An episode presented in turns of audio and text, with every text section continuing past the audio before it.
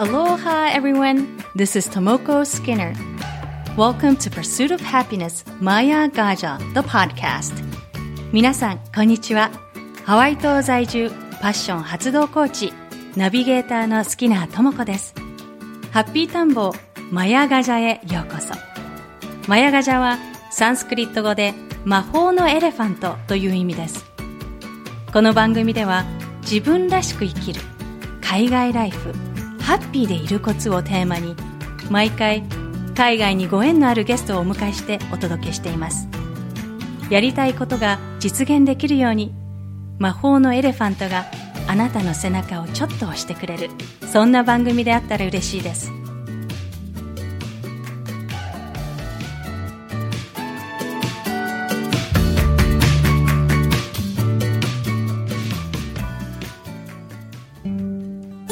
ハッピータンボーマヤガジャエピソード6今回も引き続きシアトル在住の陶芸家グラハム・アキコさんにお話をお伺いします。前回は北海道からシアトルに移住した理由や3人の育児をしながら陶芸家となったきっかけのお話をお伺いしました。一人の時間が欲しくて陶芸を始めた。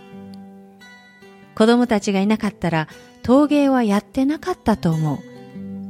そうおっしゃっていたアキコさん。お子さんがいたから家でできること、陶芸がちょうど良かったとおっしゃっていました。このインタビューは、アキコさんの自宅兼ショールームでいろんな器を見せてもらいながら行ったものです。それでは後編をお楽しみください。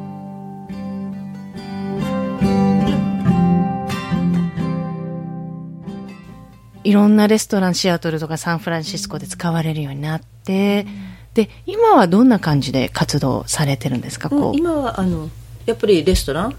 今はあの、うん、どうしてか分かんないけどその頃ほらあのマンデサとかダニエル・パターソンはあんまり日本に行ってないかもしれない。けど日本に行く？その一番最初に買ってくれたその人たちも日本の食器に興味があったからあのなんていうかな、えーと、マンレサのデイビッド・キンチとか私が行った時にあっちば日本にね2年に何回ぐらい行ってって言ってそういう人たちもすごい多くなってきたからそれにいろんなレストランがだんだん手作りの食器を作る使うようになってきてそれでそのなんていうかもう少し仕事も増えてきたっていうのかな。じゃあそれまでこうここっちのレストランっていうのもこう真っ白い大きなお皿にっていうなんでしょう。グラスのとかもしかしたらそうかもしれないね。彼女もいやうちはなんかこんなこういう高いのあの時は日本風のやつ使ってたね。彼はこういうグリーンのやブラックのやつにグリーンの子がこういうのが入ったやつね。やっぱりこうこう買ってあのくださるシェフの方たちもこううん、こう日本びいきだったりちょっと料理が。日本びいきの人が買ってくれる、うん、特にサンフランシスコはほらなんかこっちより競争があるでしょ。うなんていうの？全国全全国的に世界的に、はい、あのミシュランとかあるから、はい、うん、なるほど、うん、そうですか、こうあきこさんがこう陶芸をこうつこうなんでしょうろくろ回してる時って何考えてるんですか、いろいろだね。その時によります、こう作品のことを考えてるのか。その時もあるしうん。そうだねいろんなこと。なんかこう勝手な想像だとこう私やったことないんですけど、うん、なんメディテーションっぽいのかなっていう。うんそれもあるし。うんそれもあるし。あどうしようとかね。こう作る前に、うん、このろくろ回してる時にこういうふうに作ろうっていうのはもちろんこうイメージはあってっていう感じですか？大体そんな感じで作ります、うん、うん、でもその作った間にあこんなのあんなのも作ってみたいと思って次に作る時はそんなのちょっと試してみたりとか、うん、こうインスピレーションっていうのはどこからこう？インスピレーションね。こうわかんないです。降りてきたりとかそういう感じなんですか？いやそこまでは。例えばねほら日本で使ってるあの漬物の容器をあの作ってもらえますかって前に言われたことがあって。でそれを一回作ったのであんまりちょっとなんていうのかな。私があんまり使わないしちっちゃかったしでそのうちにだんだんほら最近はパーメンテーションとかあるから、うん。あの漬物とかもねああなんてキムチ？とかも作ったり自分でね作ったりしてるうちにあそういえばあの漬物容器があったら即席漬け作れるかうな使えるかな作れるかなとかって思って、はい。この間はあそれを作ろうと思ってわあ、素敵。これをね作ってみたんです。あ、すごい。これ何でしたっけ？おもしおもし。うん。あ、それもついてるんだ。こういうのもたまにね作って本当はもう少しこれも作りたいなと思ったり素敵ですね。時間がなくてね。今ほらオーダーとか入ってるからそのオーダーをボールを何個とか形が面白いですね。この、うん。な、なんて言うんだろまっすぐでって？丸くて？う。丸くて、うん。こう、大きめの、うんなんでしょうね。うん。それだとほらしょあの漬物例えば日本だったらプラスチックになるじゃない？はい。あれじゃなくて陶器だからそのまんまテーブルに置ける、これは栗原はるみさんだっけ？はいはい。あの人の本の中にも出てたの。あ、そうなんです彼女はねそれは結婚した時かなお母さんに買ってもらったって書いてあったんだけどもう日本では日本っていうかね見つもう探せうん。探しても見つからない。素敵ですね。この、なんかうん。ね、うん。こう、形的にお重っぽいけども、陶器でできているっていう大きさも。だから本当にそのその日とかね2回分ぐらいとか作ってすぐテーブルに出せて。私もそのうち、とか言って、あの、最近、味噌を作っていあて、うんで、すぐガラスの容器に入れて、あうん。重しがないから、あの、ジップロックうにん。お米入れて、それを重しにまあ、うして。ん、私はね私も作るんだけど私はねジップロックにこのお皿を入れてそれでその上にあの大きな石を乗っけてそれで私もグラスのジャーで作ってるの作ってるんですか？うんうんね、これ、これ、おしゃれなの。もったいないで。その後にその後に味噌ができたら陶器のね蓋付きのやつに入れたりするけど冷蔵庫に入れたりなるほど。でここの、じゃあ、お漬物用の、この容器っていうのは、こう、こう、なんかインスピレーションというか、あ、これ作ってみようっていうのは、うんなんかそのインスピレーションっていうか最最近キムチを作るようになってからあ即席漬けもいいかなとかね。なんかうん。なんか作うんで栗原はるみさんの本たまにね引っ張り出してみるけどああこんなやつやっぱり作ってみようかなって。うーん。時間がないとほら3つそれ3つだからあ今日はそれを作ろうってふうに思わないと。また忘れちゃうんですよああ、なるほど。うん。蓋と下の、こう、入れる部分と全部重しと。一緒に一緒にしないと形あの大きさが縮むからね粘土。あなるほど。だから今日はこれを作る、うん、で中の重しもこう大きさ考えて、うん。本当は3個ぐらい作ってねそのほら前に教えてた時の生徒さんもそれ言ってたからあげようかなと思ったけどなんかなかなか1個だけ作って、うん、それ以外作作れてないっていうかこれいいですね。こう、きっとシアトルの日本人の人うんね、奥さんたちがこう、ね殺到するかもしれない。う んでも殺到するまで作れないからそうですようんね。そっか。で、こう、こう、今、お家に、こう、こう飾りながら、こう、オープンハウスしてねうん、一般の方も来ていらっしゃるもちろん。それ私ほらもうオープンハウスはずっと昔からしてたんです昔のうちに住んでる時だからずっとずっと昔陶芸始めて陶芸始めて何年かしてフリーモントに行ったりしてるうちに私子供たちが2人だけ日本語学校に行ってたんですよね。それで土曜日それで駐車場の車のところに窓にあのオープンハウスてあの陶器の展示会しますっていうのをはあの置いて、うん。自分でフライヤー作ってそれであオープンハウスを始めたの。じゃあ、こう、日本人の方が結そこ構、は日本人の人たち、たくさんはいなかった。来てくれたのはその中で2人だけ、うん。その中の1人は今でも友あ達、そうなんですうん。か。彼女はすごい買ってくれて何回か彼女のうちでうんもう一人の友達ともう一人の友達はレストランしてて彼女もいくつか私のやつを使っててくれたんだけど3人でなんかランチを1年に1回か2回する時彼女のとこ行ったら私のはやっぱり古い食器全部なんか綺麗なまんま使ってくれて全部私の食器を使ってるんです。いいですね。それ私の目標なんですか？そう。あきこさんの食器で揃えたいって、うん。で彼女がそのなんか私ほらそういう駐車場でねこんなフライヤーを作ってねって言ってあちょっと行ってみようと思ったってすごい、でそんなそんな感じでオープンハウスはそれからだからもうずっと昔からうん、よくやってました。そうしないと売る場所がほらはい。ね持っていかないとダメだしそれはするけどフェアとかでもうちでもするとこれを持っていか運ばなくていいでしょ。だからフライヤーを作ってそのそのうちにハガキを作ってレーベルも全部貼って切っても貼ってそれで出してて。であのフェアとかマーケット行くにはあ行くのはあのメーリングリストを増やすため。そしたらその人たちにハガキを送ってオープンハウスに来てもらう。なるほど。来てもらってもそんなにそんなに私はうん売れなかったけどずーっと長い。間今はすごい来てもらう。来てくれてるじゃあこうマーケットとかファーマーズマーケットだったりこうフェアとかフェアっていうと日本でいうとまあフェスティバルお祭りみたいな感じですかね、うん。だからあのえっ、とフォークライフ？フォークライフとかあフリーモントフェアとか、こうクラフトとかを取り扱ってる。うん一番最初はフリーモントフェアだったね1う年に1ん。回なるほど。でそこでこうなんかファンベースを作り、うんそこでこでう DM をはがきの DM を出していくっていう、す。ごいですね。あの愛子さんこう飛び込みの営業とか DM とかこうねチラシをこう、うん。くる車のあれに。そうそうなんていうのあのワイパー。ワイパーとかに挟んだり やっぱ営業センスっていうのはっていうか、ね、どうどうやってついたんですか、うん。どうしてだろう。なんていうのほら。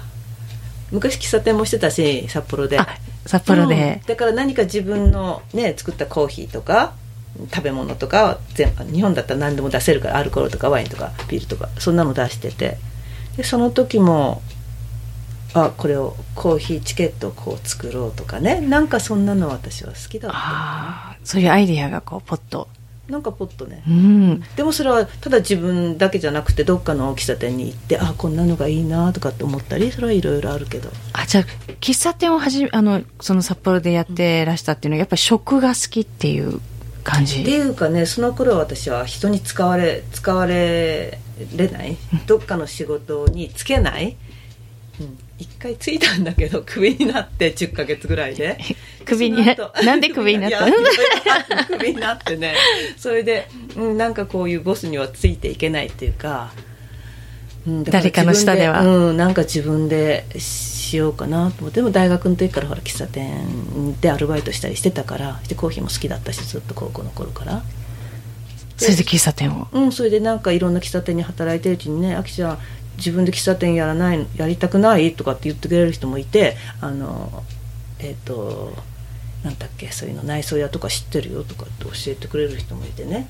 でうんでもあんまりお金もないしあお金のそういうねあの銀行から借りるやり方も教えてあげるからなんて言ってね。なんかすごい助けられたのその頃みんなに。うん。すごいですね。でなんかその時はだからそういうふうになんか自分があのこういう感じの店をしたいって言ったらじゃあ図面描いてごらんって言われて内装屋さんに。でこんなのって言ったらあそれだったら自分は助けてあげる。自分もそういうのをしたことがあるしそういう、うん、そういう店が好きだからって言って、うん、でその内装屋さんもその、えっと銀行から日本だったら国民金融高校っていうのがあってそこからお金を借りるやり方を教えてあげるからっつって。すごいですね、うわじゃああれよあれよとなんかこうなんかこねそういうふうにして結構してきました、うん、でその頃に多分なんていうのかな。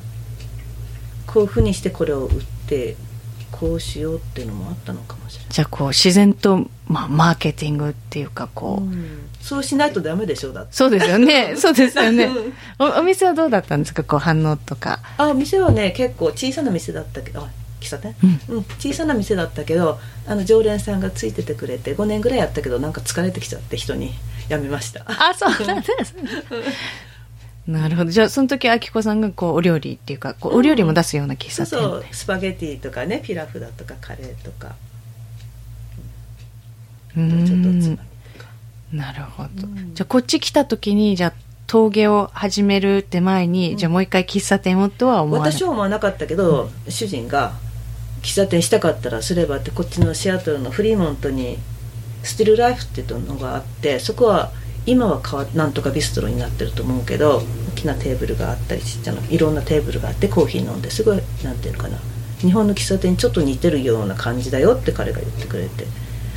でするんだったらねしたらみたいなこと。私のような喫茶店はないからアメリカにはね。多分彼が私の喫茶店に来てくれてたから。あの そうしてもいいよって言ったけど私はとっても子供がいなかったからね。できたけど、うん、子供がいて私はその時やっぱり主婦が好きだったから。うん、それ全然そんなことしたくないです。もうすごい疲れちゃうし、うん、子供がいるからできない。そして峠に出会って自然とこう、うん、そしたらそれもあったの。うちでほらオープンハウスをするとうちで子供たちいながら売れるでしょ。うん。うちで何かしたかった。うんそうですか、ね結構なんかこうオープンハウスでも私もこう何回か来て、ね、でこう結構大きなお皿とかこう、うん、シェフの方とかがね先に来てバッてこう、うん、買われていくから、ああって 取られた取られたって勝手に思ってたんですけどね、ね結構いろんな方いらっしゃいますよね。今も定期的に。今はね1年2回ぐらいかな、うん、じゃあそれの情報はウェブサイトに、ウェブサイトとえっとフェイスブックかな。うちの娘がしてくれてるんだけど、それに入れて。あとは、うん、えっとインスタグラムにも出すのかな。出そうかな。あインスタグラムも、うん、あきこさんやってらっしゃる？そうです。私のウェブサイトに行ったら全部のページの一番下にインスタグラムのあれがあるでしょ。はい。あアイコンが載ってる、それをクリックするとウェブサイトが、あきこずポタリー .com あきこにポタリーが p-o-t-t-e-r-y.com ですね、うんなるほど。あの、ちょっと話題が変わるんですけども、こう、気が乗らない時とか、うん、こう、なんか、リフレッシュに方法ってありますかリフレッシュ方法ね、あるといいんですけどね。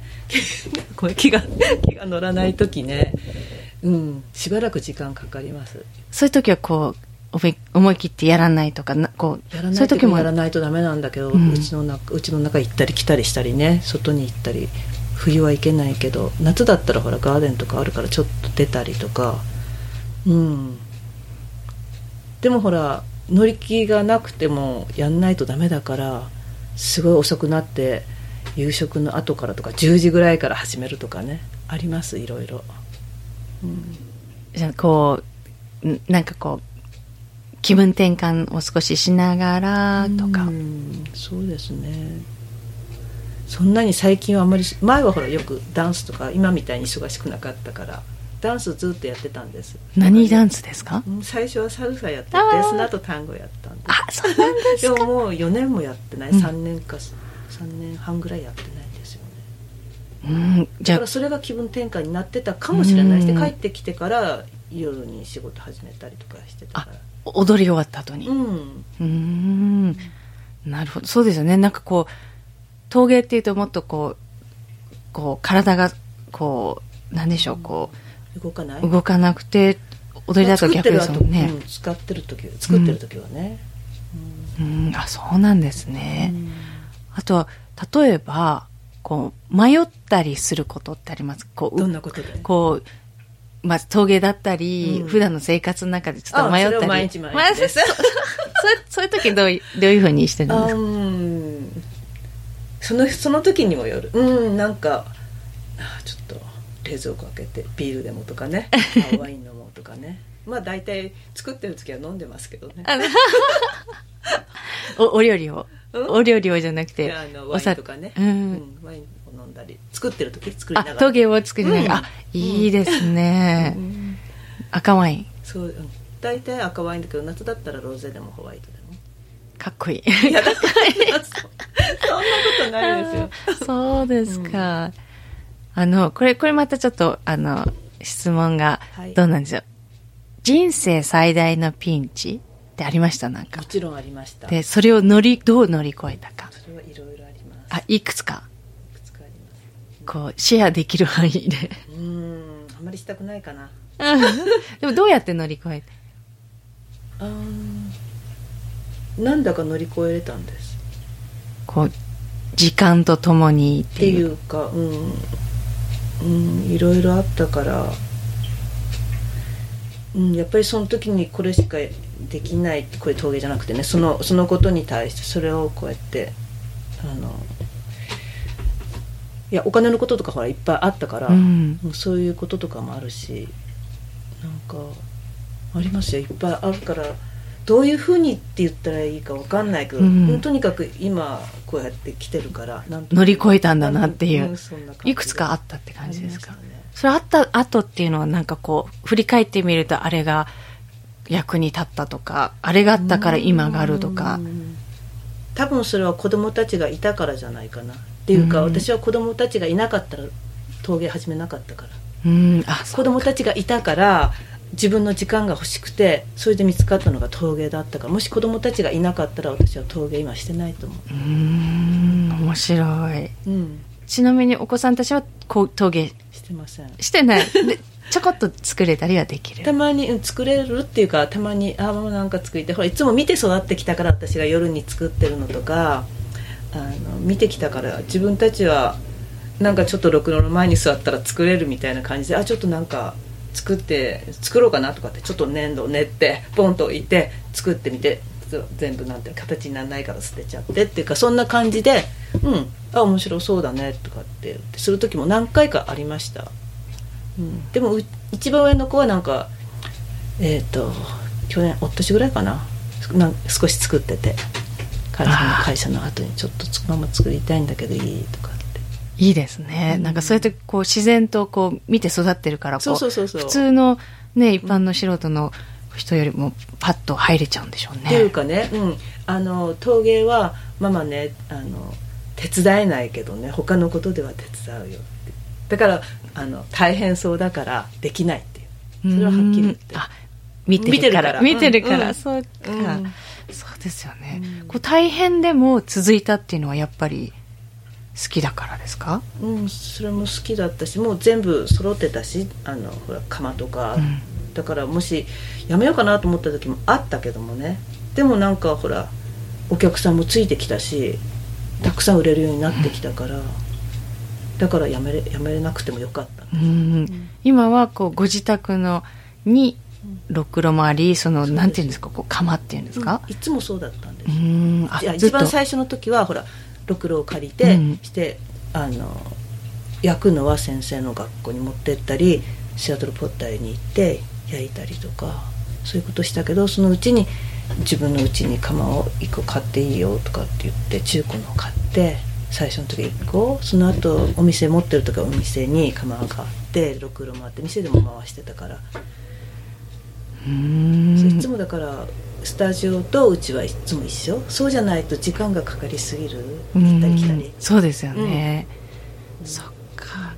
なんかこうすごいですね。こう愛子さんこう北海道で喫茶店した時も、うん。でこっちで陶芸始めた時も、なんだかこうこう自然とこう流れにこなうんかねね。ななったんですね。不思議ですね。うん。うーんそうですか、はあ、えで今後やりたいことは？今後やりたいことどんなことで？あの陶芸のことだったり、プラスアルファ、まあ、人生とかでちょっと大きなうん。あれかもしれない、うん、陶芸はずっと続けたい、うん。っていうか続けると思う、うん、でも今そんなにそんなにこれってふうに思うことがないかもしれないほら子供たちも大きくなって、うん。だんだんみんな子供ができたりとかね。これから結婚するとか。なんか忙しくなるから。なんか、うん、子供たちが私がいいて子供たちの助けになるそういう助けをしてあげたいかなと。うーん。ねお孫さんもねよね。おおめでとうございますは初孫。そうですね。そうですか、うんどうですかこいやなんかほら自分の子供が娘が子供ができてね私はすごく彼女にとっていいことだと思う。親にならないとでしょ、うそうですね。親のことがわかんない。から、う、うん。全くわからなかった、うん。だからそういうのが彼女も経験できてよかったなと思う。うーん。そうですね。これからもっともっと長くね長い間こうまたそのお孫さんがこう成人するまでね、ね。結構母親業ってね、永遠永遠っていうか。でもそうだと思う。本当ですよね、うん。そっかそうですよね。結構じゃあ陶芸を始めてもお子さん 4, 4人、うん。結構大変時間を生み出すのが。あそうそう。だからほら子供たちが割とちっちゃい時はあの途中から離婚したしでも1週間に何回かあの会って子供を迎えに行く前に迎えて私の方にいなく旦那の方に大体いて私のとこに1週間に3回4回来るっていう感じだったから子供が学校終わる時間にその昼間陶芸してた時は迎えに行って夜泊まる時もあるし返す時もあって終わってから夜に大体仕事をし陶芸をして昼間は例えばあの畑をするんだったら畑。昼間できることは昼間し大抵夜に仕事してたから前はうん。今はほら子供たち一緒に住んでるわけじゃないからだからいついつでもしようと思ったらできるんですよね。でもしたくない時もいっぱいある。なるほどそうですか。やっぱこうね私なんかもこう子供がいるからできないっていうことが多いって勝手に思ってるけど、作ろうと思えば時間はうん。案外たっぷりたっぷりっていうわけじゃないあるかもしれないですね、あら反省。反省。反省。うん、でも一人でしょ？そうなんですよ、うん。一人だからもっと大変かもよ。ね二人とかいると一緒に遊んでくれってよく言いますもんでね、うん。一人だったらその子私一人の時はなんかずっとかかりっきりだったかな楽しかったしね。そうですね。確かにかかりきりですよね、そっか。そうなんですね、はあ、あのこれからはい。海外に出てみたい人とか、うん。好きなことをして生きていきたい人、何かこうアドバイスってありますか、海外っていうのはわからないけど、うん本当に出たいんだったら来た人もいっぱいいるからね。私は出たくて出たわけじゃないっていうかね。出るそういうふうになったから出たんだけど、うん、何かをしたい人は何かしたいと思ったらそれに向かって、うん、こうなんて言ったらいいのかな。それをすごく強く思わないと何かができないから何かしたいことがあるんだったらねししたいことがない人の方が多いと思うから、うん。だから何かをしたいんだったらそれは叶うと思う。そういうふうに持っていけばどういうふうにしたらこれができるだろうとかって。そうじゃなければそこに到達しないし。うん。こうしたいことがわからない人ってうん。どうしたら、うん。したいいいと思います。だから私は今何したらこれからのね目標とかって別にないっていうかあるわけじゃないうんなんか特にどうのこうのじゃなくてでも今やってる仕事とかもしたいし、うん、だから何かがあればねそこに向かっていけばそれができると思う。うん。でその間にもしかしたら違うことが見つかるかもしれないし、うん、まずは行動してみないと何も始まらないってずっと昔に私インドネパール旅の絵本っていうのを読んでてね。インドに行きたかったの。そうでもそれは、うん、多分あんまり行きたかったんだけども、うん。本当に行きたいと思わなかったのかもしれない。だから行ってないでしょそう私うんうん。そんな感じかな。そんな感じか。うん。うん。じゃあ本当にやりたいことは行動しちゃってるっていう,、うんしちゃってるっていうかね。うん。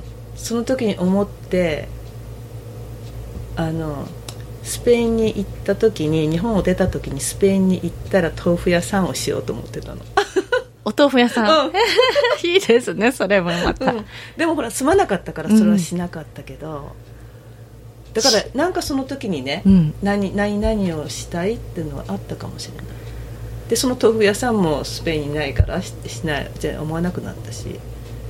こっちでシアトルでお豆腐屋さんを。ねえしたらいいかもしれない誰か、そ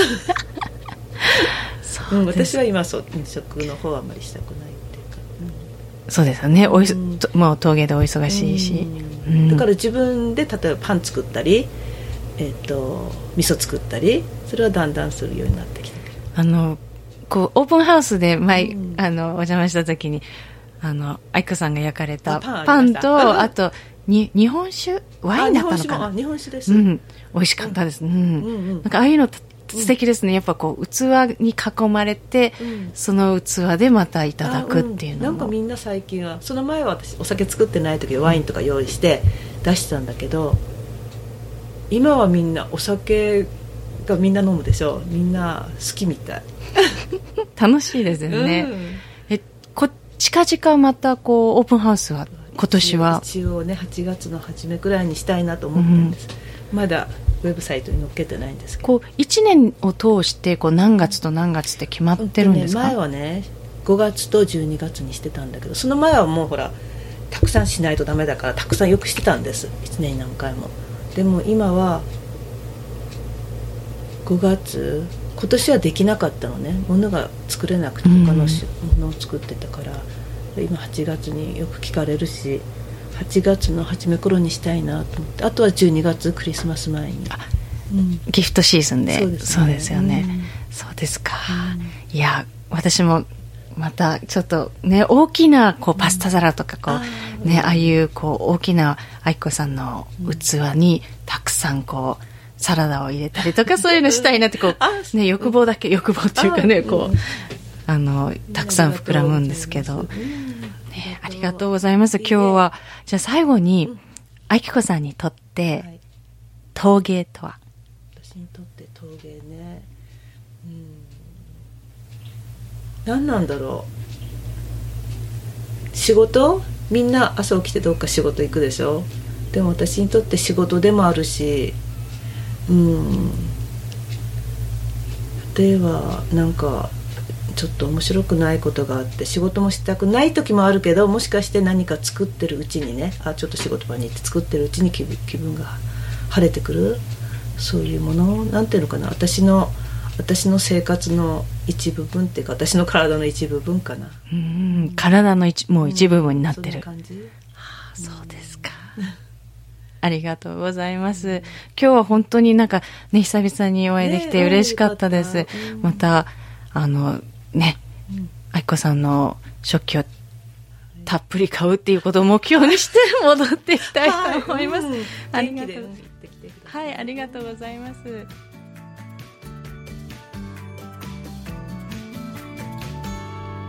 Thank you so much for listening to Maya Gaja, The Pursuit of Happiness. 番組をお楽しみいただけたら、ぜひレビューに感想をお書きいただけると嬉しいです。今回のインタビューの詳細は番組ウェブサイト www.mayagaja.com をご覧ください。番組は毎週日本時間の水曜日に更新しています。iTunes もしくはお使いのアプリでこの番組の購読ボタンを押していただくと自動的に番組が配信されます。それでは次回までアローハ。